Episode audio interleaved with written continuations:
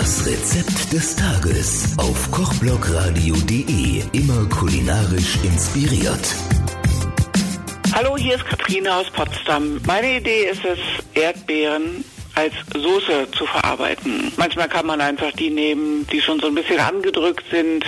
Wenn man selber auf dem Feld ist und was pflückt, kann man das ja auch aussuchen. Ansonsten, wenn ihr irgendwie auf dem Markt einkauft, die Frühlingsküche lockt und die Erdbeeren sind jetzt schon auch sehr schmackhaft. Hier aus dem Land Brandenburg ist es noch zu schwierig. Die Erdbeeren haben noch kalte Füße. Aber wir können ja mal bei den Nachbarn so ein bisschen gucken. Bei den Südländern, bei unseren Spaniern, Yumi Gusto, die Erdbeeren, das ist doch herrlich. Und um Erdbeeren zu einer Soße zu verarbeiten, einfach schön sauber machen, trocknen, also trockentupfen, nicht im Backofen trocknen oder so. Nein, nein, einfach mal so schön mit dem Tüchlein ein bisschen trocken machen und dann in ein höheres Gefäß geben und mal ganz munter pürieren, so dass ihr erstmal schon so eine gewisse Flüssigkeit habt.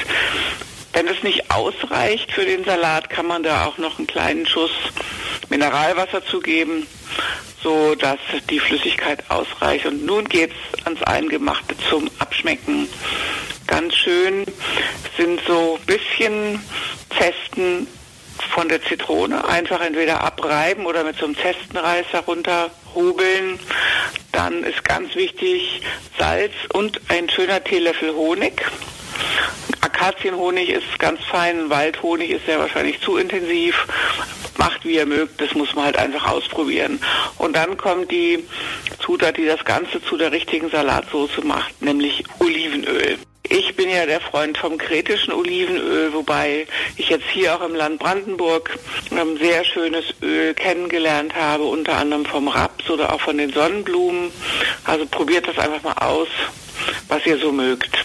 Erdbeeren sind eben jetzt die nächsten Wochen und vielleicht sogar ja, bis Juli war es ja letztes Jahr so unsere stetigen Begleiter, mit denen man halt viel machen kann. Und für Salate sind sie einfach großartig. Zu Erdbeeren sind sie der absolut perfekte Begleiter.